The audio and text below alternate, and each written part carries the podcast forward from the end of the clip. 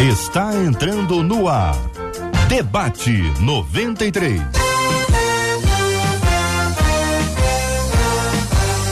Realização 93 FM. Um oferecimento Pleno News. Notícias de verdade. Apresentação Cid Gonçalves. Bom dia, bom dia, bom dia, meu povo. Olha nós aí de novo, continuando aqui a nossa, o nosso encontro aqui na 93 FM, só que nesse momento, a partir de agora, o nosso debate 93 Hoje, terça-feira, 26 de julho, ano 2022. É mais um dia que Deus nos fez, então é o momento da gente se alegrar e ficar feliz da vida, porque Deus está conosco, Deus de Jacó é o nosso refúgio. Está no ar mais uma edição do nosso Debate 93, mas como você sabe, eu nunca tô sozinho, porque eu não sou bobo nem nada, por isso eu chamo para estar junto comigo ela, a fiel escudeira Marcela a obra de arte Bastos. Bom dia, Marcelinha.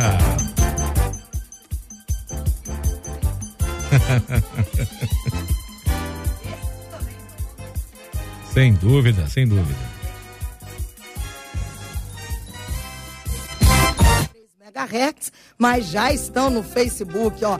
Eliseu Ribeiro, Inês França, Angélica Pires, a Eva, Edneuza Quer fazer como eles? Rádio 93.3 FM é a nossa página no Facebook. Já chega lá, vai nos acompanhar com imagens, vai dar a sua opinião durante o programa de hoje. Aproveite e já compartilhe diz, ó, Debate 93 está no ar. Dá pelo YouTube, é claro que dá pelo YouTube. Nosso canal 93 FM Gospel Rosilda é sempre uma das primeiras a chegar. Cid, ó. Maria José, a Cida, tá todo mundo lá. A galera já sabe, já chega dando uma curtida. Uma das nossas ouvintes, uma das primeiras. Até perdi o nomezinho dela aqui, mas eu vou achar para ler exatamente o que ela botou. A Sidna, ela disse assim: bom, bom dia, povo de Deus. Eu já dei a minha curtida, sabe por quê? Porque eu sei que será bênção esse debate. E você?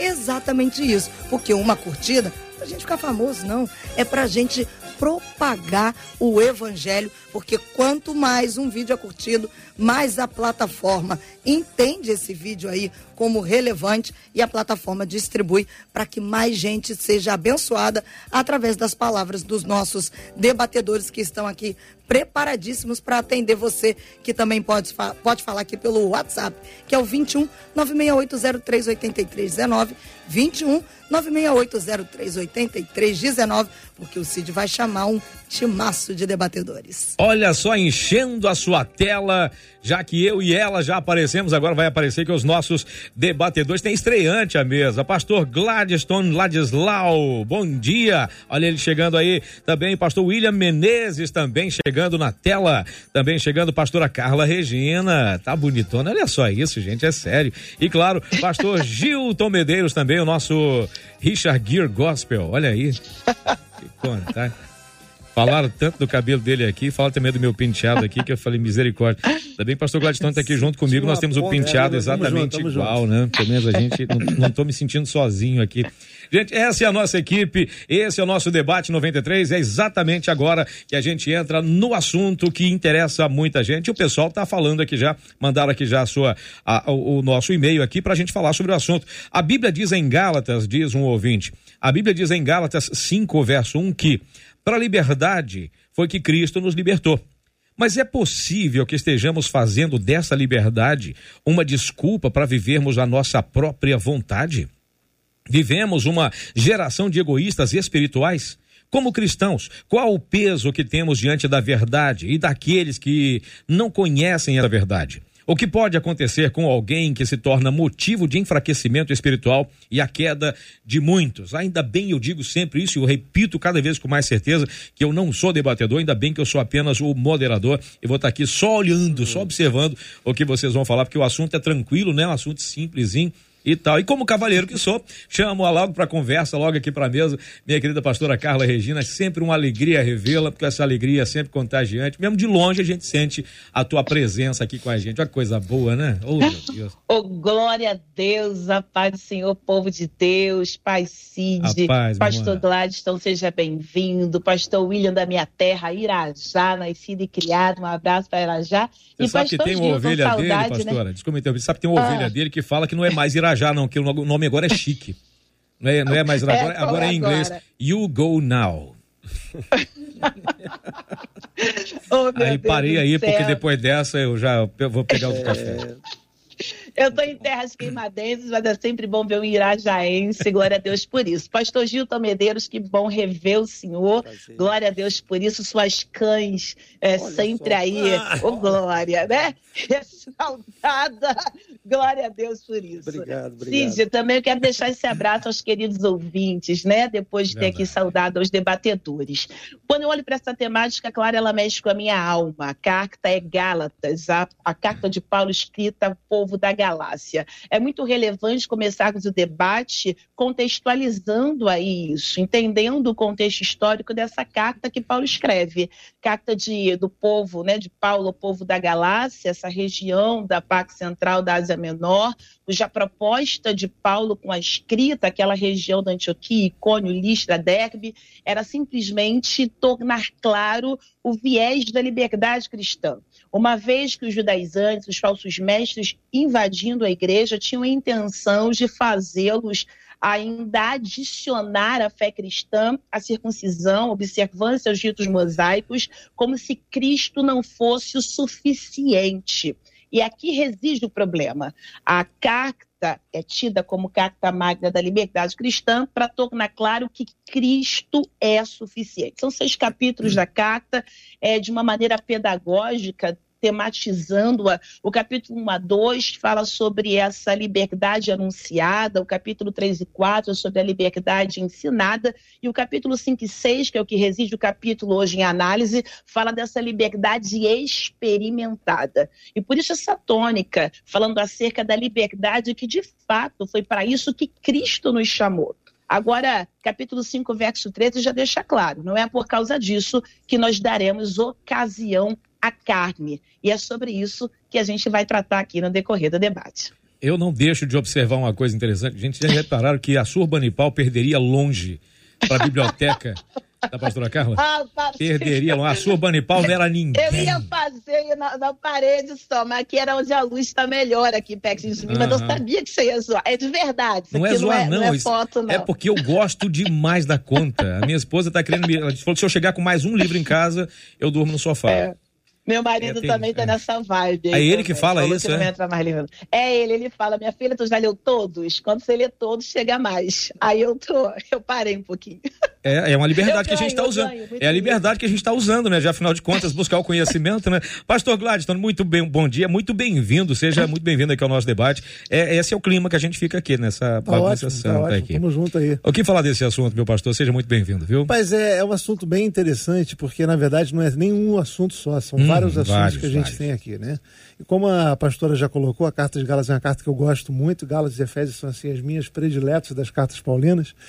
E é muito interessante porque a gente vive sobre isso hoje. A gente vive um, uma vibe né, no meio gospel em que muitas vezes a gente vê que a liberdade está sendo trocada por libertinagem, não só a nível de práticas, mas também a nível da própria palavra do evangelho. Né? Eu conversava agora aqui antes de começar com o pastor Gilton como tem versões da Bíblia meio complicadas, que o pessoal tem então, uma liberdade de mexer até nas Sagradas uhum, Escrituras, uhum. e aí você deturpa tudo. Né? Quando você mexe na Bíblia, você mexe na nossa essência, e você então acaba trazendo para o povo uma coisa contaminada já.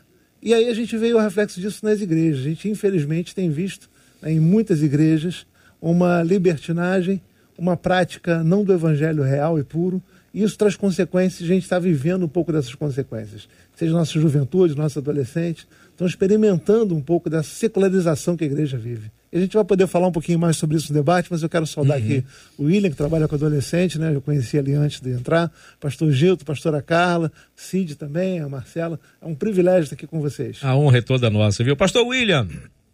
Coisa boa. Bom dia para todos que estão nos assistindo, ouvindo. Privilégio. Eu cresci ouvindo o debate da 93 então, um privilégio para mim, um sonho estar aqui com vocês. Que Deus abençoe pastor Gladstone, pastor Gilton, pastora Carla, diretamente de foi uma irajaense, a Marcela, Cid Gonçalves, um privilégio muito grande. Amém. Antes de entrar no tema, a Bíblia vai dizer que a boca fala do que o coração está cheio. Não tem a ver com o tema, mas eu quero deixar um recado de Deus para você. É, eu vim de um, de um congresso agora de cinco dias sobre chamado lá na nossa igreja, no nosso ministério. Eu quero falar para você que está nos ouvindo, que tem um chamado pastoral para liderar, para estar tá numa célula, estar tá num PGM, algum chamado para ser um adorador através da música, tocar. Se o seu chamado está morto, no nome de Jesus, que o seu chamado venha a ser ativado. Porque tem uma frase que diz que o adiamento do chamado gera morte espiritual em você e em outras pessoas. Quando eu deixo de cumprir o meu chamado, eu deixo de atingir pessoas no mundo espiritual e eu cometo abuso espiritual. Então, ontem, quando eu estava orando, eu senti um desejo no coração de dar a minha primeira palavra sobre isso e eu acredito que Deus tem um propósito. Tem várias pessoas escutando aí. Então, se você tem um chamado, não deixe ninguém sabotar o seu chamado no nome de Jesus. Nós vivemos um tempo hoje, Cid, do pode não pode. Hum. É uma coisa até chata. Eu acho que nós estamos vivendo um outro tempo ah, o pastor Carlito Paz vai dizer que tem igrejas que estão prontas para o século XX, só que nós estamos no século XXI. A Bíblia vai dizer em 1 Coríntios 10, 31, assim quer vocês comam, bebam ou façam qualquer outra coisa, façam tudo para a glória de Deus. O povo aqui de Gálatas, da Galácia, estava querendo viver novamente na lei. Aí já falaram de Gálatas 5.1, Gálatas 5.13, que é para a gente não usar a, liberdade para virar uma libertinagem. A Bíblia vai dizer em, em 2 Coríntios 3,17 que aonde o Espírito Santo está, tem liberdade. A Bíblia vai dizer em João 8,32: Conhecereis a verdade, a verdade vos libertará. Então, para mim, na igreja de Jesus, ela pode tudo, só não pode pecado. Se é para a glória de Deus, como diz 1 Coríntios 10, 31, assim quer vocês comam, bebam ou façam qualquer outra coisa, façam tudo para a glória de Deus. E é interessante que a Bíblia vai dizer nos evangelhos que Jesus ele não veio abolir a lei, ele veio cumprir a lei. Ou seja, a lei é cumprida na pessoa de Jesus. E aí o véu foi rasgado, nós temos livre acesso. Então nós não temos que viver algumas coisas que foram cumpridas em Cristo Jesus. Eu acho que vai ser um assunto muito interessante, muito bacana e que abençoe os ouvintes e as nossas próprias vidas. Pastor Gilton. Bom dia, Cid. Bom dia, pastora Carla. Prazer revê-la. Sempre dando aquele banho de erudição, banho de cultura. Muito obrigado pelo é, seu... É, está à mesa com o senhor muitas vezes, aí eu fiz só bebendo essa água. Deixa de conversa, deixa de conversa. Parabéns pelo é seu, isso, né? seu, a seriedade a com que você seda, trata. A seda já não a seda agora já viu um retalhozinho. Parabéns pela, pela seriedade com que você trata os assuntos. Prazer conhecer o pastor Gladstone, conhecer o William. É sempre uma honra, sempre um privilégio estar aqui no debate e, e espero que nós possamos servir aos nossos ouvintes, aqueles que nos assistem, através da exposição das ideias, da, daquele, da, da nossa compreensão daquilo que a palavra de Deus nos ensina. Essa temática da liberdade já foi colocada ponto de vista da contextualização, já foi colocada também do ponto de vista da situação em que vivemos, a corrupção né, da, da, da própria exposição da palavra de Deus, em alguns casos até do próprio texto da palavra de Deus. William destacou aí a questão também da necessidade da gente ter uma postura firme, definida, clara. Eu queria é, acrescentar a tudo isso uma outra perspectiva que é a nossa capacidade de andar em liberdade. Porque o grande problema das pessoas não é o momento, ou estágio, ou o encontro com Cristo e o encontro com a liberdade. É o que fazer com a liberdade que a gente tem em Cristo. E aí a gente se depara com a situação em que muitas vezes nós preferimos nos acomodar a um sistema que no tempo bíblico, no tempo de Paulo, era o sistema mosaico, hoje é um sistema evangélico, meio farisaico, em que a gente se enquadra num determinado modelo de ser cristão e só pode fazer aquilo, só pode agir daquela maneira, só pode falar desse jeito. A gente cria uma espécie de gueto evangélico e a gente se enquadra naquilo mas a gente não para para pensar o que é ser livre, como é viver em liberdade e o preço que a gente tem que pagar para usar a liberdade. E o preço é muito alto porque ser livre é fazer escolhas. Ser livre é ser responsável pelas escolhas. E aí a gente não quer muitas vezes pagar o preço dessa liberdade. Então eu acho que entre tantos aspectos, um dos aspectos que a gente poderia trabalhar aqui é como eu uso a liberdade para a qual eu fui chamado para a, a, aquela liberdade que me foi concedida quando eu recebi a Cristo, que me libertou do poder das trevas, que me libertou da escravidão, que me libertou de um sistema religioso opressor, no caso dos Gálatas, dos, do, do, do, tempo do, da lei de Moisés, na atualidade, quem sabe, das religiosidades que estão por aí é, em torno das pessoas. Marcelinha Bastos tem ali, os ouvintes já estão começando a mandar as suas perguntas, as suas, as suas opiniões. Diga lá, Marcelinha. Os nossos ouvintes já estão reflexivos aqui a partir dessas primeiras falas dos nossos debatedores. E nem entramos ah, propriamente dito no debate. Hein? Exatamente, só está começando. A Jaqueline no YouTube disse assim: infelizmente, o que eu vejo é que muitos estão se relacionando com a igreja como se fosse um supermercado. Eu pego o que eu quero e Deus tem que me servir. Ele tem que me dar. A Conceição, o Facebook, disse assim: Paulo estava falando da liberdade do pecado. E aí eu creio que quem quer viver na liberdade do mundo é porque, na minha opinião, nunca nasceu para Cristo. Ainda não nasceu para Cristo, diz ela. O Fábio, no YouTube, disse assim: muitos usam isso como desculpa para pecar. Falam que Deus dá livre-arbítrio e isso virou motivo para fazer o que quiser. E encerro com o Eduardo pelo WhatsApp dizendo: liberdade não é libertinagem, é liberdade porque ele pagou um preço alto para nos libertar da escravidão do pecado e das garras de Satanás. Começaram os nossos ouvintes, Cid. Gente, quando é que entra essa coisa? Quando é que se confunde essa liberdade com fazer a minha própria vontade. Onde é que isso começa? Onde é que acaba o senso da liberdade em Cristo para a liberdade de fazer o que eu quero sem achar que isso vai ter consequência? Como é que eu descubro isso? Pastora Carla. Cid, o, o que o pastor Gilton falou é, é, muito profundo acerca disso, né? Esse nicho, esse gueto, que se, o que se coloca dentro de uma caixinha e se fala tem que ser assim. Liberdade tem uma etimologia latina, ausência de limitação, libertinagem, uma etimologia francesa. A ideia de devassidão, a fazer aquilo que de fato não combina, pensando ser livre, quando na verdade a liberdade nos conduz a uma escolha. Eu gosto de um texto em Romanos 6, versos 16, é 15, é por ali, que fala, eu, eu quero inclusive ler, Pois que, diz o verso 15, pecaremos porque não estamos debaixo da lei, mas debaixo da graça? De modo nenhum. E aí uma, uma pergunta é feita no verso 16, muito relevante. Não sabeis vós que a quem vos apresentados por servos para lhe obedecer, sois servos daquele a quem obedeceis? ou do pecado para a morte ou da obediência para a justiça, não há um meio termo. Se do pecado é para a morte, se para a obediência é justiça. Essa liberdade fará com que, de alguma forma, decidamos a quem serviremos. Porque mesmo aquele que faz o que quer, do jeito que quer e na hora que quer, torna-se escravo das suas próprias vontades e desejos. Então é uma decisão. Então, falando acerca do nicho, quando eu olho para os relatos do Evangelho, perceba, o Cristo não permite se monopolizar-se. Ninguém detém dele a totalidade de quem ele é. Porque quatro relatos do mesmo evangelho. Para Mateus ele é rei, para Marcos ele é servo, para Lucas ele é filho do homem, para João é um verbo encarnado. E para você, ouvinte, quem ele é? Se você foi liberto, dirá ele é o libertador. Se você foi restaurado, dirá ele é o restaurador. A proposta aqui não é fazer com os papagaios de pirata. Eu repito que ouço, mas não vivo o que falo. Quanto mais com ele eu me relaciono, mais dele eu vou falar. Mas esse é o ponto importante que eu quero ressaltar aqui. Eu só consigo a totalidade do Cristo quando eu sou inserido no corpo. Quando eu me preocupo com você, é como se me preocupar com você inserida no corpo fizesse com que eu conhecesse um pouco mais do Cristo.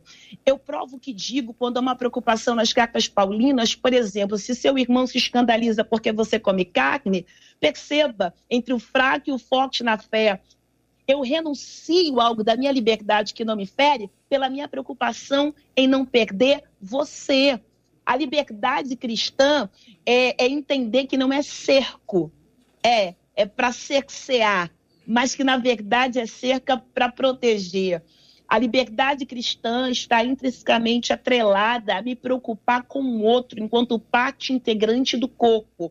É um Cristo que é crucificado e ainda assim consegue orar, Pai, perdoa, porque eles não sabem o que fazem. É um Cristo que Pedro quer defender, cortando a orelha de Malco, e Cristo está dizendo: você pensa o quê? Que eu não posso me defender?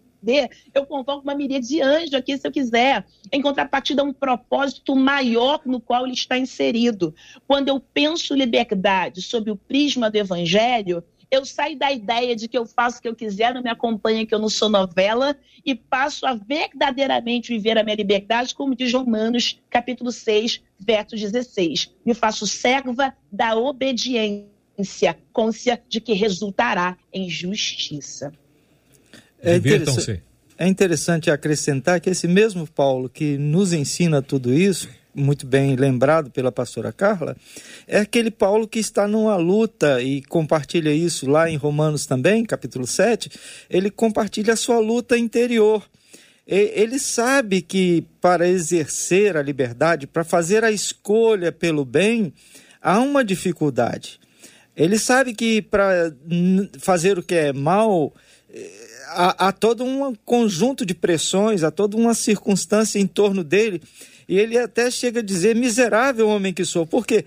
Porque exercer a liberdade, volto a, a, a destacar isso, é um ato muito sério, na medida em que você tem que estar disposto a encarar até mesmo as suas. É, tendências internas, suas inclinações internas, ou no próprio linguajar do apóstolo Paulo, o, o desejo da carne. Então, ser livre no contexto da palavra de Deus, e a gente observa que Gálatas, até uma discussão entre os teólogos, Gálatas é um rascunho de Romanos, e ou Romanos é, ou, ou Gálatas é um, é um resumo de Romanos. São, as duas cartas estão muito ligadas. Então, por que isso? Porque a discussão é o que, que eu faço com a liberdade que Cristo me deu. Paulo vai dizer: não é fácil, não é simples eu quero fazer o bem, não consigo, o mal que eu não quero eu acabo fazendo. Então, quando nós pontuamos sobre liberdade, nós estamos falando sobre a nossa decisão de fazer o que é certo e não o que eu quero. Há uma distinção muito clara entre o que eu quero e o que é certo. E, como já foi lembrado pela pastora Carla, a obediência à justiça, fazer o que é certo, e não fazer o que eu quero, ceder aos impulsos das minhas, das minhas vontades, dos meus desejos. É interessante pensar que o evangelho ele é muito simples. Nós precisamos voltar à essência do evangelho, o evangelho pu puro, o evangelho de verdade. Por exemplo, hoje, quando você vai comer um açaí, você não come açaí. Você come granola, você come cobertura de chocolate, de avelã, paçoca, leite em pó. Outro dia eu levei meu irmão para tomar um açaí, metade do açaí era. É açúcar puro. É, é açúcar puro. E açúcar. eu fico pensando que as pessoas estão fazendo isso com o evangelho. A Bíblia vai dizer, em João 8,36, o seguinte: Portanto, se o filho os libertar, vocês de fato serão livres. Só existe liberdade em Cristo Jesus. E tem muitas pessoas dentro da igreja que não estão experimentando essa liberdade, e aí vai ter o conflito da sua vontade com a vontade de Deus. A Bíblia vai dizer em Romanos 12, 2 que a vontade de Deus é boa, perfeita agradável. A Bíblia vai dizer que há um conflito entre a nossa carne e o nosso espírito, isso é para sempre. A Bíblia vai dizer: se vivemos pelo espírito, Gálatas 5:25. Se vivemos pelo espírito, andemos também pelo espírito. A Bíblia vai dizer em Gálatas 6:8: quem semeia para a sua carne, da sua carne colherá destruição. Quem semeia para a sua vida, da, pra, do seu espírito, do seu espírito colherá a vida. Então, é, vai ter sempre esse conflito entre a minha vontade e a vontade de Deus. Tem muitos cristãos que, infelizmente, a vontade de Deus vai ser uma utopia, porque ele está enraizado na, na escravidão do pecado. Quando o Filho nos libertar do pecado, seremos livres. Teve uma vez, nós fomos fazer um evangelismo com o pessoal numa praça. Quando nós chegamos lá, falamos de Jesus para todo mundo. E foi faltando umas quatro pessoas que estavam assim num lugar meio escuro. E eles estavam meio alterados, já tinham, já tinham bebido um pouco. E Deus começou a ministrar o meu coração. Vai lá falar de Jesus para eles. Eu falei, é, Senhor. Já falei de Jesus para tanta gente aqui, vou deixar aqueles quatro lá. Aí o Espírito Santo fala com a gente, nós temos um Deus vivo, né? Basta a gente orar, ler a Bíblia. E aí Deus fala comigo assim: vai lá e fala com eles, eu morri por eles. Aí eu cheguei meio assim, falei: vou tomar fora, vou ser envergonhado, mas aquele que me negar vai ser negado, aquele que me confessar vai ser confessado nos céus. Eu falei: então beleza. Aí eu virei e falei assim: meus amigos, você, Deus deu uma ideia na hora, sim, Espírito Santo mesmo. vocês acham que vocês são livres? Aí eles falaram assim, meio doidão lá, né? Não, nós somos livres. Falei, se você é livre, então pega essa cerveja, joga no chão e nunca mais bota na boca. Aí ele, não, peraí, não é bem assim. Eu falei, você se acha livre ainda? Aí ele, não, pega esse cigarro aí, pisa, nunca mais bota na boca. Eu não bebo há muito tempo, desde que me converti. Se eu pegar essa cerveja aí, vai descer meio ruim, porque é muito tempo que eu não bebo. E se eu pegar esse cigarro, eu nunca fumei, graças a Deus, eu vou até tossir porque eu não sei fumar, mas eu posso pegar isso, dar um gole, dar uma tragada agora, para te dar um exemplo, jogar no chão, pisar e nunca mais botar na boca, porque eu sou livre em Cristo Jesus. Vocês se acham livres e não são livres. Posso orar por vocês? Todos eles abaixaram a cabeça, orei por eles. Pareceu que eles giraram até crentes ali na hora. Então tem muitas pessoas que estão presas nos seus pecados, que nunca serão livres, porque só têm liberdade em Cristo Jesus. É muito bom a palavra dele. A gente tem um evangelho extremamente simples. Realmente o evangelho, o evangelho da cruz é simples, mas não é fácil. A gente existe um preço a ser pago.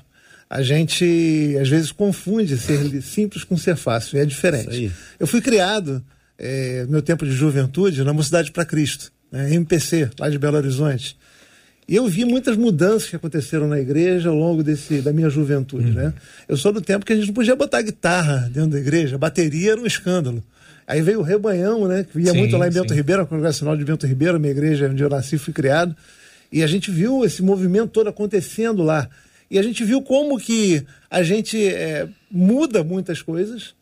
A gente, então, cria uma, é, uma bolha em volta daquilo como se aquela fosse a verdade. E eu não estou falando dessa verdade de simplesmente modos que a gente tem dentro da igreja de cultuar. É, não é essa liberdade que a gente tem de falar de Jesus de maneira despojada. Eu estou dizendo que a gente hoje tem um evangelho comprometido e por isso ele não é fácil, porque mata, a, tem que matar a carne para viver esse evangelho. A gente precisa matar essa carne. A gente tem hoje, ah, dentro da igreja, um grande problema que a palavra problema tem sido trocada pela palavra pecado. Então as pessoas têm problema com a homossexualidade, problema com a bebida, problema com o adultério, problema com a prostituição e não tem não tem como a gente não olhar para isso. As coisas, né? Relativizando as coisas, entender que isso é pecado. Então a gente muitas vezes pensa que a liberdade é simplesmente a forma de cultuar e a gente fica pensando sobre, ah, essa forma de culto é esquisita, não é assim? Tem luz, tem fumaça, tem igreja preta, igreja branca, igreja cor de abóbora. Isso é de menos. O problema é que a gente tem que olhar para a essência do evangelho, e aí o lema da Mocidade para Cristo é o compasso dos tempos, mas ancorado na rocha. Boa. E a gente precisa estar ancorado nessa rocha. Pecado é pecado desde que a Bíblia foi escrita, continua sendo e vai ser. Sim. A gente vai mudar muitas formas de igrejar, a gente vai passar de cela para grupo pequeno, grupo grande, grupo médio, grupo assim, grupos éticos vão aparecer, maneiras, sons diferentes, músicas diferentes vão aparecer, mas o pecado continua sendo pecado. E isso que a gente não pode perder de vista. A gente precisa entender que a palavra de Deus não muda. Apesar de muita gente tentar mudar a palavra de Deus, relativizar a palavra de Deus, ela não muda.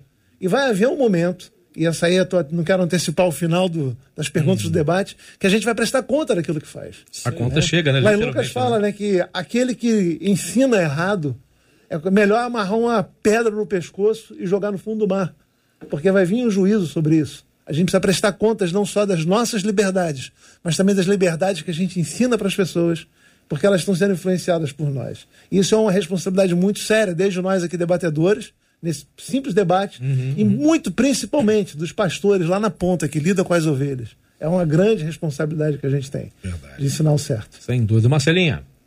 Olha, Cid, os nossos ouvintes estão pensando, sendo confrontados, também falando. A Conceição, pelo Face, disse assim: Eu escolhi viver na liberdade de Cristo, vivendo o Evangelho com responsabilidade. A Claudirene disse assim: Eu fui liberta por Cristo e em Cristo para fazer a vontade de Deus. Viver a minha vida em obediência ao Senhor, de acordo com o que Ele tem para a minha vida e não com o que eu escolho. A Tereza disse assim: a liberdade cristã é maravilhosa. O problema é que tem muita gente que não sabe viver. E pelo WhatsApp, um ouvinte diz assim: as pessoas esquecem que o mesmo Paulo que fala de uma liberdade é aquele que diz que é prisioneiro de Cristo. E aí? Voluntariamente, né? Tem uma frase tão tremenda, uh, inspirada na fala do pastor é, Gladstone, não floreie, não enfeite o caminho de ninguém para o inferno. Nós não somos, a frase não é minha, eu parafraseio ela, nós não somos o caramelo da terra, nós somos o sal da terra. Sal arde. Sal faz diferença. E quem quiser enfeitar o caminho vai ter dificuldade porque vai pagar um grande preço por isso que o céu nos ajude de fato a fazer a diferença. E às vezes as pessoas não falam, CID, debatedores, elas não falam com medo de perder a amizade, elas não falam, às vezes, com medo de perder ali a, a, o liderado. Eu fico imaginando o pastor William, com esse jeito peculiar de falar aos adolescentes, como é relevante alguém que de fato fale essa linguagem, mas que fale a verdade. Então, não queria ir evangelizar, mas o Espírito Santo me tocou. Já não faço mais o que quero, eu faço o que ele quer. E aí, para um adolescente, isso é tão relevante. Ah, eu vou pagar mico. Ele, eu observei isso na fala. Eu vou pagar mico. Não, eu deixo quem quiser falar, falar. Eu quero fazer o que o céu mandar eu fazer. Amém. Então, perceba o paradoxo da liberdade. A liberdade não é. A liberdade não é para fazer o que você quer. A liberdade é para fazer o que precisa. Porque a pessoa que verdadeiramente é livre, ela deixa de ser escrava daquilo que não edifica. E discernir isso começa na mente é não ser mais guiado pelo que sinto, é ser guiado pelo que sei. Eu gosto dessa fala do Cristo na cruz do Calvário. Pai, perdoa, porque eles não sabem, mas eu sei. Crianças são guiadas pelo que sentem, adultos são guiados pelo que sabem. Como é que eu consigo usufruir de uma liberdade cristã genuína? Quando eu passo a saber. Por isso conhecereis a verdade ela vos libertará. Essa é a libertação genuína, que começa na mente. E por isso Paulo escreve aos romanos: não se conforma com esse mundo, não. Não toma forma desse mundo, muda a forma. Como é que eu mudo? É só pelo cabelo, é pela roupa, é por, é por isso, é por aquilo outro? Não, eu começo pela renovação do meu entendimento. E aí eu encerro aqui a minha fala que de repente alguém pode dizer, ah, mas era Cristo, né? Aí eu pego um Paulo em 2 Coríntios 12, que a batalha travada, arranca de mim o espinho na carne. Não, a minha graça te basta. Aí eu desço um pouquinho mais a patente para Estevão, o diácono, em Atos capítulo 7. Que sermão foi aquele? E aí, enquanto estão rangendo os dentes pelo que ele fala, olha a simplicidade do evangelho. Não tem show de pirotecnia lá não tem graça, não tem pai. É pregação do evangelho simples e genuína. E quando ele prega, quem ouve está rangendo os dentes com pedra na mão. Mas o que ele vê, o que ele sabe, determina o que ele fala. E muito parecido com a referência do Cristo, olha a palavra, Pai, não imputes a eles esse pecado. O que, que, é isso, gente? Essa é a verdadeira liberdade. Alguém que, de fato, quando ele vê o pai assentado e o filho à destra, isso muda a forma de falar, isso muda a forma de pensar, isso muda a forma de viver. E isso é uma liberdade cristã, a liberdade cristã. Nesse, nesse contexto que a pastora Carla está mencionando, da oração sacerdotal de Jesus, aquelas últimas instruções aos discípulos que ele tem é, lá em João, nos capítulos finais de João, o próprio Senhor Jesus, que está falando que vai que pelo conhecimento da verdade eles teriam liberdade, é aquele que diz: Vocês serão meus amigos se fizerem o que eu mando. Quer dizer, aquele que guarda os meus mandamentos, né? aquele que me ama. Então, quer dizer, a liberdade ela é para fazermos a escolha de que, a quem obedeceremos, a quem serviremos. Eu me torno livre para me, me tornar depois escravo de Cristo. É, parece um paradoxo. E é, de certo modo, um paradoxo, mas é, é, a caminhada cristã. Eu estou livre, eu fiquei livre de tudo aquilo que me oprimia, porque agora eu escolho me tornar servo, me tornar escravo da liberdade em Cristo, da verdade em Cristo. Então, está é, tá tudo dentro do mesmo contexto, está tudo dentro das, das instruções de Jesus aos seus discípulos. E a gente não pode separar uma coisa da outra. Eu estou livre, sim, é verdade. Eu sou livre, sim, é verdade para obedecer, para seguir os mandamentos de Jesus. Ô Cid, uma coisa que eu estava pensando quando a pastora estava falando aqui, Oséias 4,6 vai dizer que o povo é destruído por falta de conhecimento. Muitas vezes nós somos escravos por falta de vida com Deus. E aí eu estou falando de vida devocional. Eu estou falando de, da pessoa ter um hábito de ler a Bíblia, porque conhecereis a verdade e a verdade vos libertará. Nós não precisamos atualizar a Bíblia, a Bíblia é que precisa atualizar o nosso coração. Como Billy Graham vai dizer, a Bíblia é mais atual que o jornal de amanhã. Então a Bíblia é a palavra de Deus, inerrante, infalível, tem tudo o que a gente precisa para viver, a gente não precisa inventar moda. Por exemplo, Hernando Dias Lopes vai dizer: a Bíblia é o livro dos livros, concebido nos céus, nascido na terra, odiado no inferno e pregado pela igreja. É inerrante, infalível e suficiente. Nós precisamos ter uma vida de devocional, de Bíblia, de oração. Tem uma frase do Ed Pison, que fala o seguinte: é no lugar secreto da oração que a batalha é perdida ou ganha. Tem muita coisa que a gente usa a nossa carne como libertinagem, porque a gente não está orando por aquilo.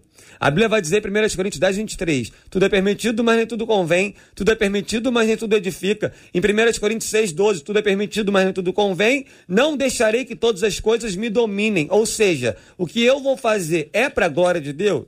O que eu vou fazer vai abençoar? O que eu vou fazer vai exaltar o nome do Senhor? Vai dar testemunho para as outras pessoas? Ou não? Se não for, eu não vou fazer, porque tudo é permitido, mas nem tudo convém, tudo é permitido, mas nem tudo edifica. E uma última fala, ah, penso eu, que muitas vezes nós só, muitos são escravos porque ainda não tiveram um encontro verdadeiro com Jesus. A Bíblia vai dizer em 2 Coríntios, em 1 Coríntios 2, 13 a 15, que quem é espiritual discerne o que é espiritual. Quem não é espiritual não entende o que é espiritual porque lhes parece loucura. Então nós precisamos ter um encontro verdadeiro com Cristo, uma conversão genuína, porque eu me converti aos 16 anos. Quando eu me converti, tudo mudou na minha mente. Eu mudei da água para o vinho, literalmente. Eu tinha tudo para dar errado, eu era rebelde, eu, eu, eu fazia muita bagunça na igreja. O pessoal chamava a minha galera que eu andava lá dos Cavaleiros de Apocalipse, ou seja, coisa boa a gente não fazia. Mas quando eu me converti lendo a Bíblia de madrugada, sozinho em casa, a minha mente mudou, o meu coração mudou e eu comecei a perceber muitas coisas que Jesus tinha para minha vida e eu não fiquei mais escravo do pecado, eu não fiquei mais escravo de muita coisa que eu não conseguia viver sem. Então, conversão e vida devocional vai tirar essa escravidão da sua vida em nome de Jesus. É, Cid, é, estava ouvindo a fala do, do William, é muito interessante, né? Que a gente hoje tem um, um, um problema secundário que não deveria existir. A gente prega a palavra para libertar as pessoas. Uhum. Mas a gente parece que tem que fazer uma repregação na igreja para libertar aqueles que não foram libertos, mas estão dentro da igreja. Parece o, a história do pródigo, né? É o pródigo. É o pródigo. Ah, tem um, um, filósofo secular, né, atual, tá vivo ainda, o Carnal, ele fala que o desafio dos cristãos vai ser pregar para dentro da igreja uhum. daqui a pouco. Já ouvi ele falar isso. É, é, chega a atemorizar isso, porque a gente tem uma mensagem de boas novas, que é para libertar do pecado, uhum. e a gente tem que repregar essa mensagem na igreja para libertar aqueles que estão presos dentro do pecado, dentro da igreja. A gente está no próximo censo aí, possivelmente, nós evangélicos temos uma grande parcela de responsabilidade quanto a isso. No próximo censo, possivelmente, a gente vai ser a, a o grande número de cristãos evangélicos vai superar, em, talvez, em muitos cristãos católicos uhum. praticantes. E eu fico pensando o que mudou em volta de nós. O nosso evangelho tem mudado o que na sociedade? É uma responsabilidade que a gente tem de parar, porque em Atos a gente vê que quando os caras chegavam lá para pregar, aqueles que transtornaram o mundo chegaram até nós, Sim. trazendo uma mensagem revolucionária, uma mensagem que ia contra o judaísmo, contra o povo gentio, contra a cultura grega, contra tudo. E eles transtornaram de tal maneira que o pessoal ficava com medo deles. De chegarem os caras lá que iam mudar o, o status quo uhum. da sociedade, iam mudar as práticas sociais. E hoje a nossa igreja tem mudado o quê? Eu estava lembrando na minha devocional de semana passada, é, eu estava lendo Lucas, que Jesus pregava logo Lucas 4, que Jesus pregou para um grupo de pessoas, curou as pessoas e tal.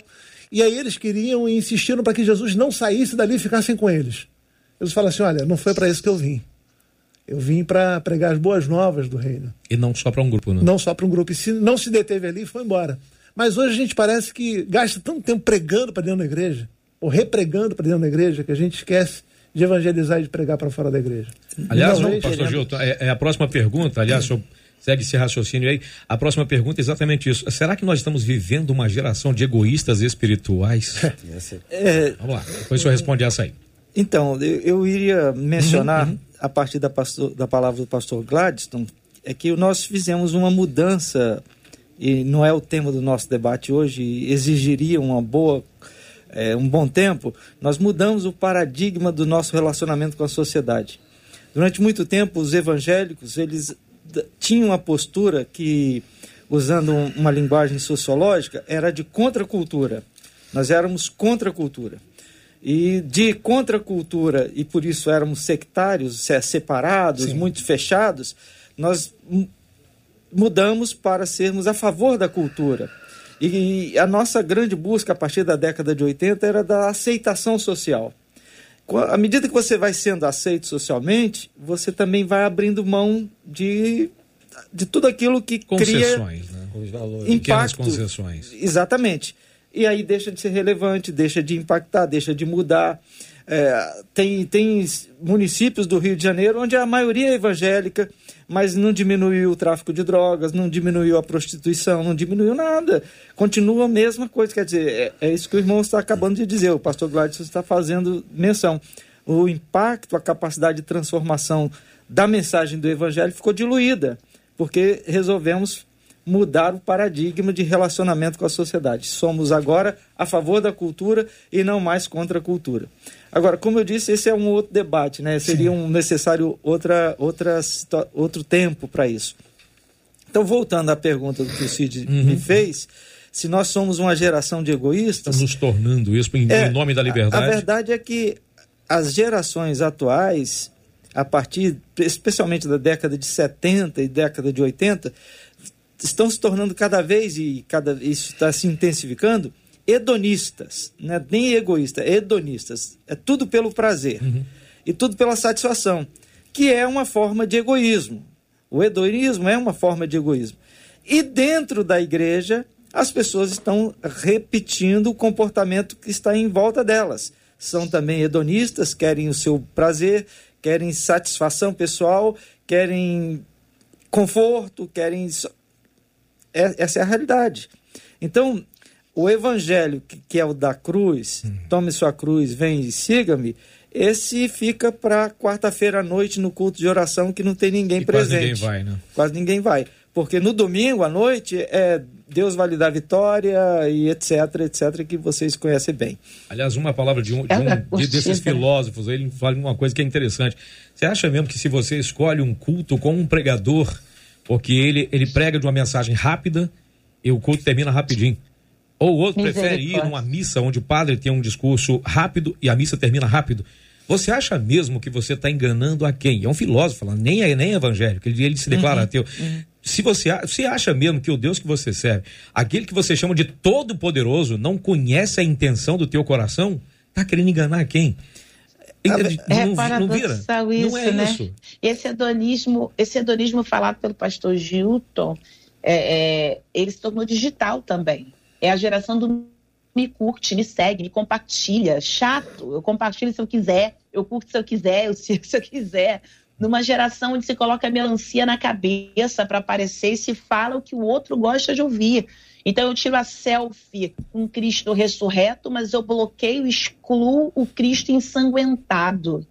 Eu quero a glória do ressurreto. Eu quero o glamour do ressurreto, mas eu não quero a ignomínia da cruz. Eu não quero a vergonha do Cristo ensanguentado, que é o que vai fazer com que a gente de fato pregue o que confronta. Há uma frase que gosta, ela não é minha, eu parafraseio, ah, que diz que a mensagem genuína ela vai provocar no público ouvinte pelo menos dois tipos de reação ou ele vai ficar com raiva do pregador, porque está tocando na ferida dele, com raiva de si mesmo, porque já era para ter mudado há muito tempo nesse ponto. Aí o pastor Gladstone citou Lucas 4, esse contexto é maravilhoso para ilustrar o que quer dizer. Até acerca do egoísmo, uh, uh, do egocentrismo espiritual. Perceba, Cristo começa pregando na sinagoga e quando assim ele o faz, cita Isaías 61. A pregação tá boa, tá todo mundo gostando, fala como quem tem autoridade, até que ele decide tocar na ferida. Até que ele diz: é, não tinha só necessidade de Sarepta, Sidom, tinha viúva em Israel, é porque a incredulidade não deixou ter o que teve lá aqui. Não tinha só um leproso na Síria. Aqui Israel também tinha, parafraseando o texto. Só que a incredulidade. Opa, e quando ele começou a tocar na ferida, agora já era raiva, agora já não é mais aceito, não é o pregador do momento. Agora querem lançá-los de um precipício. E o que é maravilhoso perceber é que Cristo se ausenta deles e vai para Galiléia. Então ele não fica ali tentando ganhar é, a curtida, vou aqui contextualizar, a curtida, o compartilhamento, bombar, ser aceito, não. E o que amo é que a primeira mensagem de Mateus, no Evangelho segundo Mateus, Mateus 4,17, diz como ele começa a pregação dele. Mateus 4,17 diz, desde então começou Jesus a pregar dizendo, arrependei-vos, é metanoia quando Cristo prega três nacionalidades coexistentes em Jerusalém: judeus, gregos e romanos. Perceba que o sermão das bem-aventuranças é o código do seu reino. E ele não está preocupado se, porventura, ele vai trazer desconforto a quem tinha conforto. Então, se para Romano o poderio bélico, a força o que valia, bem-aventurados que choram muda a forma de pensar se quiser ter acesso ao meu reino. Se para gregos serem detentores do saber é o que interessava, bem-aventurados pobres de espírito. Perceba como ele vai quebrando paradigmas. Se para judeus eles se achavam ali ah, os eloquentes, os representantes de Deus, bom, bem-aventurado quando vos injuriarem, perseguirem. Então perceba, o modelo do Cristo na pregação simples, genuína, sim, mas confrontante para a mudança. Porque evangelho genuíno é para quem muda a forma de pensar. Eu costumo dizer, então, descontração. Quando você era do mundo, o mundo dizia samba na cara dos inimigos. Já ouviu isso? Agora tu se converteu. O que, que a Bíblia diz? Ama os teus inimigos. Foi para isso que Jesus te salvou. Ô Cid, sobre essa questão do egoísmo, a gente precisa entender como pessoa, né? Só como cristão, não, como pessoa. Uma vez eu ouvi uma frase: quanto mais humano você for, se você é um cristão, mais crente você vai ser, porque Jesus ele se tornou humano. Ele era Deus, mas ele se tornou humano. Nós não somos o centro do universo. O mundo não gira em torno de nós. Tem muitas pessoas que estão na igreja e pensam que a igreja tem que virar em torno dela, se ela não puder ir para o culto, o culto não vai acontecer. Se ela não estiver no ministério. Meu irmão, não é sobre nós, é sobre Jesus. O reino de Deus tem os valores mais diferentes de toda a história. Por exemplo, o maior ou o menor. O primeiro é o último. Quem ganha, perde. Quem perde, ganha. Quem se humilha é exaltado. Quem se exalta é humilhado. É uma doideira. Vida, é um negócio. Quem, é, quem quer ganhar, quer perder. E a Bíblia vai dizer em 1 Coríntios 1,18: Pois a mensagem da cruz é loucura para os que estão perecendo, mas para nós estamos sendo salvos é o poder de Deus. Então não é sobre nós. No Novo Testamento aparece a expressão 53 vezes, uns aos outros, orar uns pelos outros, exortar uns aos outros, edificar uns aos outros, chorar uns com os outros. Então não é sobre mim. Romanos 12, 3 vai dizer para a gente ter um conceito equilibrado sobre nós, ou seja, não é nem mais e nem menos. Filipenses 2:4 fala para dizer, vai dizer lá para a gente colocar o interesse do outro acima do nosso interesse. Então tudo que você tem no reino, na sua igreja, com Jesus, não é para você somente, é para abençoar outros. A sua vida financeira é para abençoar outros. Tem gente que é mão de vaca. Deus está abençoando e a pessoa está sendo mão de vaca. No nome de Jesus. O seu dinheiro é para Jesus. O seu carro é para Jesus. Tem gente que ganhou carona a vida toda. Eu fui um que ganhei carona a vida toda. Louvado seja Deus pelos meus líderes que me deram carona várias vezes, caminhos totalmente opostos. E hoje eu posso, junto com a minha esposa, dar carona para um monte de adolescente. E é um privilégio. Eu costumo dizer que carona é um ministério. Ah, mas se for só um homem tiver uma mulher, não estou falando disso, eu tô falando de carona que dá para você fazer a carona. a gente senso, tem que, né? isso, a gente tem que simplificar o negócio. Então, os meus talentos são para Deus. A igreja não é um mercado para eu consumir. A igreja é um lugar para eu pertencer. A gente tem que mudar a nossa cabeça no sentido de é, o que, é que eu vou ganhar nessa igreja? Ah, não, vou sair dessa igreja aqui, eu não ganho nada. Não é o que você vai ganhar dessa igreja, é, é o que, que você vai dar para essa igreja. Evangelho é servir, pois o filho do homem não vem para ser servido, mas para servir e dar a sua vida em resgate de muitos. Marcos 10, 45. Então nós precisamos mudar isso. Nós não somos um lago o lago ele morre nele mesmo, ele não abençoa ninguém. Nós somos um rio que flui vida para a vida de outras pessoas. Você não é um reservatório espiritual, você é um canal de bênçãos de Deus na terra para a vida de outras pessoas. Então, no nome de Jesus, nós temos que parar com esse egoísmo. Imagina se Jesus fosse egoísta. Ele estava no céu. Ele não precisava. Deus enviou o seu filho. Ele não precisava disso, brother. Então, no nome de Jesus, vamos quebrar isso, porque não tem como. Vou até mostrar a Bíblia para quem está aí na internet. Não tem como ler a Bíblia e ver egoísmo na Bíblia. Gente, olha, o, o, o, o debate está tá maravilhoso, está maravilhoso, até porque, veja, a, a, todas as perguntas que nós temos aqui na pauta, praticamente todas elas já foram respondidas, todas elas já dando uma pincelada bonita nela. Aliás, eu imagino que, tem, que muita gente já está anotando tudo para pregar no próximo domingo e não é. vai dar crédito. Pior que não vai falar que foi pastor Carla, pastor Gladstone, nem pastor Gilto, nem o William. E nem vai falar que foi a gente aqui. Mas tem muito ouvinte também mandando já as suas, as suas perguntas e dando suas opiniões. Não é isso, Marcelinha? É, é, cada debate é um debate, né? É, e é interessante. E Tem debates que geram é muitas perguntas. Verdade muitos questionamentos. Agora, existem debates como o de hoje, que está gerando muito. Eita glória! Que palavra maravilhosa! Ai, meu Deus, fala Deus. Eu glória creio nessa palavra. Como Deus está usando esses homens e essa mulher. É, é, maravilhoso a gente ver isso, né? É ver culto, o né? que o Espírito Santo faz através dos nossos debatedores e através Amém. aí das ondas do rádio. E além de exclamarem de fato e glorificarem a Deus em suas exclamações, eles também estão fazendo reafirmações de fé. O Marcos, por exemplo, disse: é verdade, andar com Cristo é andar no fio da navalha. E a gente tem que estar ali junto dele o tempo inteiro. A Fernanda, pelo Face, disse assim: Eu estou passando por um processo de mudança, como disse o pastor William. Ela disse: Eu entendi que eu não sou mais escrava do pecado. Jesus pagou o preço por mim. Agora eu permito que o Espírito Santo haja com liberdade na minha vida. E vou dizer para vocês, Cela, é bom demais viver o sobrenatural de Deus. A Claudirene, em um determinado momento, ela disse assim: é, gente, é combater o bom combate diariamente pelo WhatsApp. Um outro ouvinte, em um outro momento, disse assim: glória a Deus, porque eu sou livre dos padrões do mundo. Amém. E pelo Facebook uma outra ouvinte, que eu não vou dar o nome dela, mas quando o pastor Gladstone começou a puxar né, a questão já aí antes da, do, do, dos egoístas espirituais, essa ouvinte disse assim: Pois é, gente, o problema é que muita gente gosta de dizer ah, sobre o, o que convém e o que não convém. A gente tem livre-arbítrio, mas eu confesso para vocês, eu fui líder de senhoras e ó, fui muito massacrada porque eu orientava a coisa certa. As pessoas estão se acostumando a justificar os seus erros e a se manterem nesse erro e massacram aqueles que orientam, disse essa Eita. ouvinte. É desse jeitinho aí mesmo. O, o Cid, é, é interessante perceber Marcelinha aí compartilhando conosco acerca do comentário dos ouvintes. É maravilhoso perceber a identificação. A frase de Martin Luther King é interessante, o que incomoda não é o barulho dos maus, mas o silêncio dos bons. Então tem muita gente boa querendo de fato se posicionar em uma palavra pública, encontrar pessoas que se posicionem de igual forma, que passam batalha sim, batalha travada na terra. Em contrapartida, como é maravilhoso viver debaixo da égide de Deus. Para quem libera perdão, a sensação de ser liberto por não ser mais preso por uma vingança, por um sentimento ruim.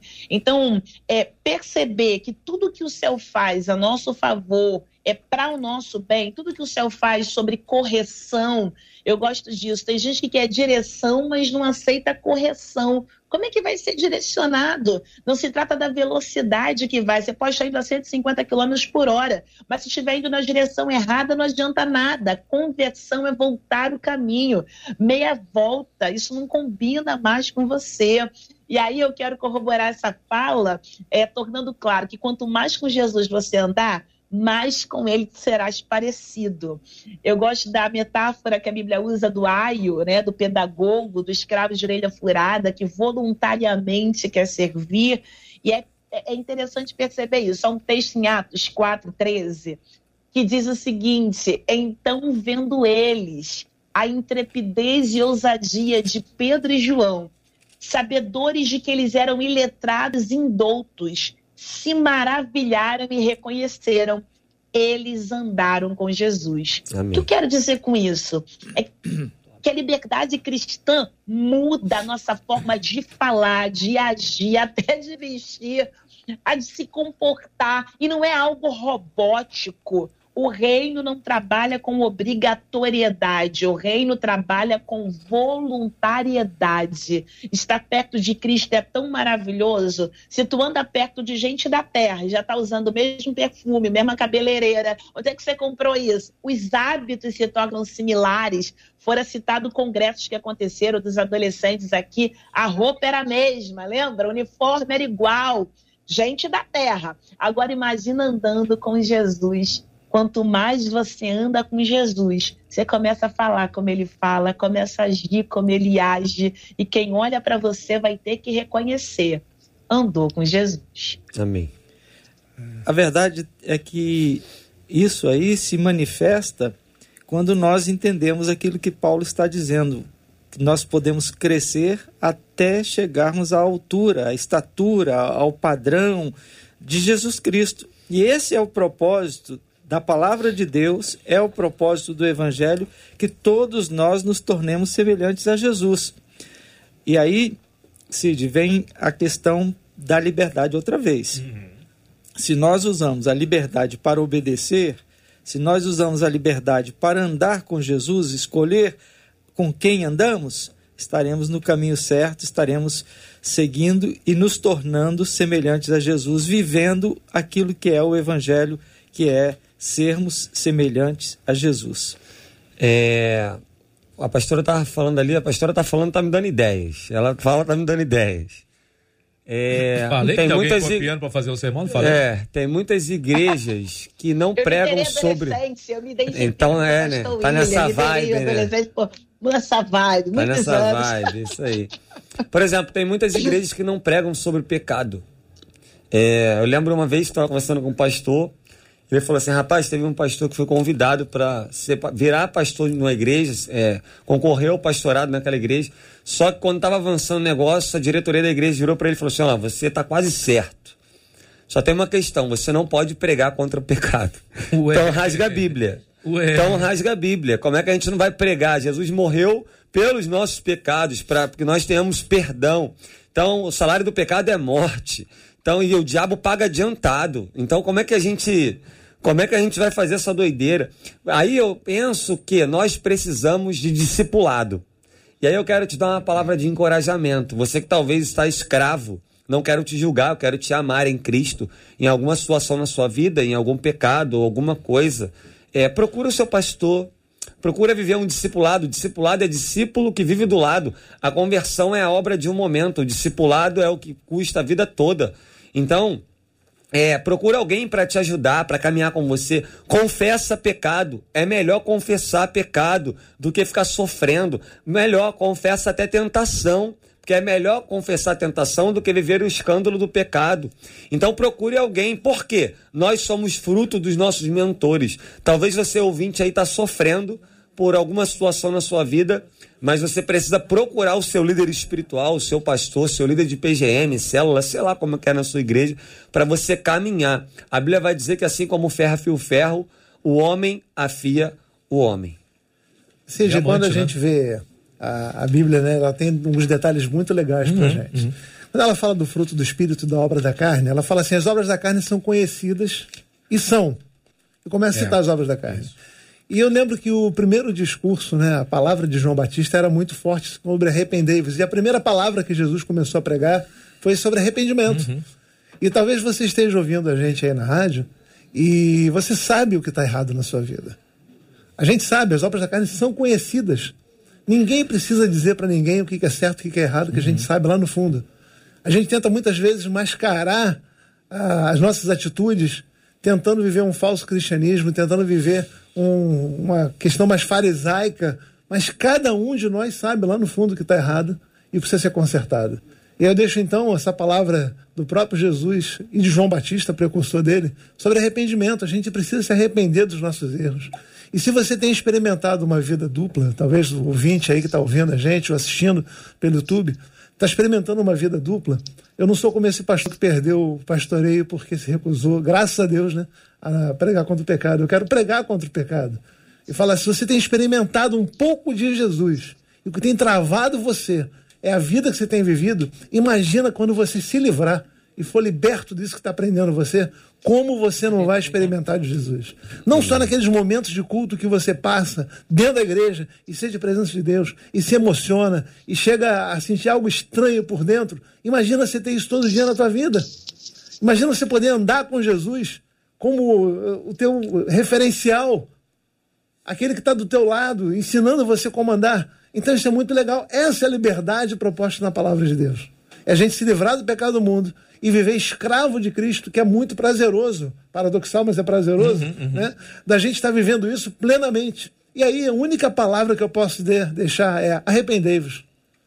Vamos nos arrepender daquilo que a gente sabe que é errado e não ficar tentando arrumar desculpas para o pecado, problematizando o que a Bíblia chama de pecado, tentando viver uma vida de máscara e se escondendo atrás de uma falsa liberdade. Essa não é uma liberdade que Jesus pagou um preço alto para que a gente tenha. Boa, boa.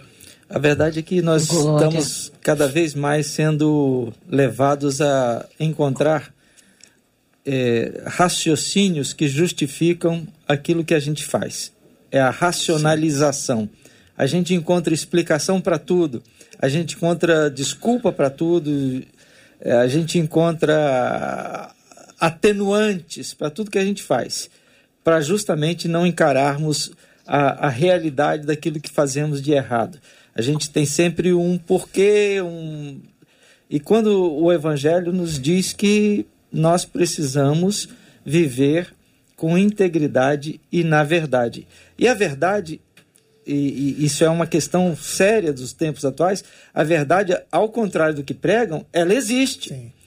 Aliás, dizer que não existe verdade é uma contradição lógica, mas a gente também não vai entrar nisso agora. Mas então, se é verdade que me traz a liberdade, eu não posso viver na racionalização, que é um mascaramento da verdade. E aí, se eu encaro a verdade, só, só resta o caminho do arrependimento, não é, tem outro caminho. Costumo dizer, né, que a gente usa uma frase, né, eu sou pastor há um par de décadas e o pastor Gil um, há três pares de décadas, pelo quatro. menos, né? quatro décadas já, né? Ele começou criança. falando que é... Começou mais é, assim, mas, olha, eu, costumo dizer que a palavra... gente a, a, gente fala assim, né? Isso eu ouvi muito, né? Deus ama você como você está. E essa é uma grande verdade. Uhum, uhum. Só que ele ama tanto você, mas tanto você, que ele não quer deixar você como você está. Você vai ter que mudar. Tem que mudar. Amor ele dele. quer mudar você, transformar é você, metanoia, mudança de mente. É quer mudar é isso aí. tudo eu, na tua eu Amo eu amo o fato do Cristo repetir a mensagem. Fico pensando, pastores aqui, a mesa debatedora, que quando Cristo vem para 30 anos de preparação, fico pensando no sermão, qual vai ser a palavra, qual vai ser a pregação, que revelação ele vai trazer. Pelo menos pelo viés de Mateus, é a primeira vez, a Bíblia diz, desde então começou a pregar. Então, sua aparição pública, o primeiro sermão. Quanto tempo, pastor Gilton, para montar uma mensagem uma noite, uma semana, um mês? 30 anos, eu quero saber a novidade. E aí lá vem ele, o texto diz, desde então começou Jesus a pregar dizendo, lá vem a revelação, arrependei, calma aí, mas eu já ouvir essa mensagem em algum lugar. É Mateus novidade. capítulo 3, verso 2, João Batista já pregou isso. E pregador que é pregador gosta de repetir mensagem? Só que não. Dos outros, piorou. Jesus está me ensinando um princípio, Carla. Eu não estou preocupado em pregar o que o público ouvinte quer ouvir. Eu estou preocupado em pregar o que o meu pai mandar eu pregar. E se eu estou repetindo a mensagem é porque o público ouvinte ainda não aprendeu. Então lá vai. É Arrependei-vos. É mudança de mente. Amém. E aí, uma mais linda que quando ele nos resgata, ele não só paga o preço que devíamos por causa do pecado, ele nos devolve crédito na praça. E aí já vim homenageando para encerrar minha fala, ó, Tetelestai. Já está tudo pago. Está consumado. Olha, a gente ficaria aqui até às 5 horas da tarde, mas o Gilberto Ribeiro ia demitir a gente. Já são 12 horas, um minuto. Marcelinha. Vamos para três últimas ah. palavras diante de tantas mensagens dos nossos ouvintes, seria até injusto, mas eu vou eh, destacar três. A Carmen Lúcia disse assim: saibam, em debatedores, Vou pegar muitos desses ganchos. Ela colocou aqui em entre aspas. A Tereza Reis no YouTube disse assim: "Gente, ó, depois desse debate, nós nunca mais seremos os mesmos. Aleluia, assim, Eita glória! É. E uma, um outro ouvinte pelo WhatsApp disse assim: debate está bom demais hoje. Aliás, todos os dias há grandes debates, mas o de hoje, nota 10, diz ele. Hoje eu não tenho como tomar notas. Onde eu posso rever o debate? Que Deus abençoe a todos nós da 93. Ele é o Raul da Conceição e ele está em Maputo, em Moçambique. Olha, Raul, para você e para todos os nossos pertinho. ouvintes, a partir de agora aí, ó, quando a gente terminar aqui, orarmos e o Cid tocar a bênção, já está disponível no YouTube, no Facebook, para você assistir mais uma vez, fazer todas as anotações e ainda por cima compartilhar. Então, os nossos ouvintes passam a gratidão deles e a gente estende a nossa gratidão Amém. aos nossos amados debatedores e a nossa gratidão a Deus, Cid. Infelizmente, Amém. o nosso tempo já acabou, não dá mais, a gente tem que acabar. É uma pena, é uma pena, porque é um seminário aqui no rádio e é bênção demais a conta, viu? Eu quero agradecer demais a presença da pastora Carla Regina. Obrigado, bênção. Obrigado por tudo. Oh, eu eu que agradeço. Um abraço a todos os debatedores da mesa de hoje, aos ouvintes, um abraço apertado e um beijo para nossa igreja Devip de Queimados. Hoje eu prego lá, vai passar aí online. Acessa lá e vem cultuar conosco. Maravilha. Pastor William, obrigado pela presença, campeão. Deus abençoe. Sede, privilégio estar com vocês, conhecer pastores que eu não conhecia, conhecer a pastora.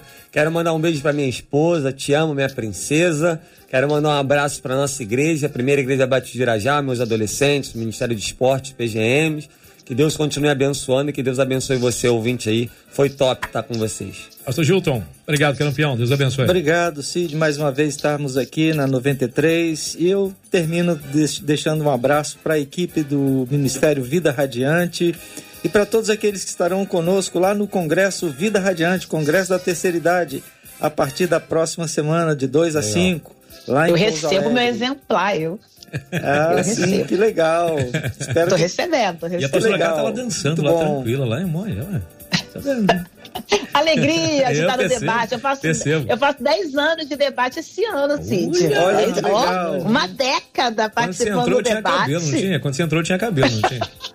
Marido que eu digo, o filhote era pequeno, hoje já está 18 é anos já. Eu faço 20 anos de casada. É, muito, é um ano emblemático. Vamos embora. Entendeu o que ela tá dançando? Entendeu? Maravilha. É festa demais. É. Obrigado, viu? Pastor Gladstone, prazer demais te ter aqui. Que seja a primeira de uma série, campeão. Deus abençoe. Estreando bem, né? Pastora com 10 anos, eu estou estreando aqui no 93. É um é, privilégio oh. estar aqui, conhecer pastor William, pastor Gilton, pastora Carla, conhecer a Marcela de, de perto. Já conheci o JR, conhecer você uhum. também. Quero deixar um beijo para minha esposa que está ouvindo lá em casa. Um beijo para Alessandra. Parabéns pro meu filho que faz aniversário hoje. Parabéns. É, Gabriel faz aniversário hoje, 29 anos. Que Deus Maravilha. abençoe Gabriel. Oh, Deixar um beijo pro povo da Ilã. Né? Amanhã eu tô pregando na Ilã de Campo Grande, numa hum. garça. Sábado na Ilã de Jacarepaguá e domingo vou estar na Ilã de Bangu, lá no Shopping Bangu que a gente inaugurou lá. Que isso, gente? Eu agora entendi é. porque que nunca mais ninguém me chamou é, pra pregar. Ah. O pastor Gladstone aí. O senhor quer se refazer? Porque todo mundo mandou um beijo pra esposa aqui, o senhor fica Pois é, oh. né?